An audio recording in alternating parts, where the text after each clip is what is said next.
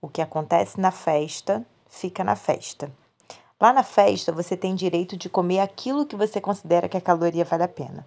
Mas para isso, você vai ter que ir bem, para comer consciente, comer com a mente, fazer as melhores escolhas.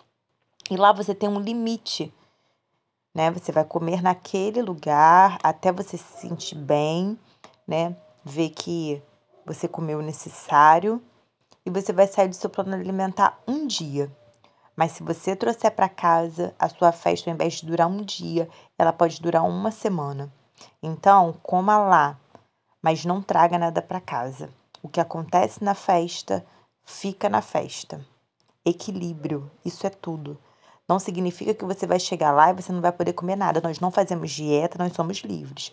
Lá nós faremos as melhores escolhas, comeremos com equilíbrio lá, mas não vamos trazer nada para casa, porque a nossa festa vai durar um dia e não uma semana. Tá bom?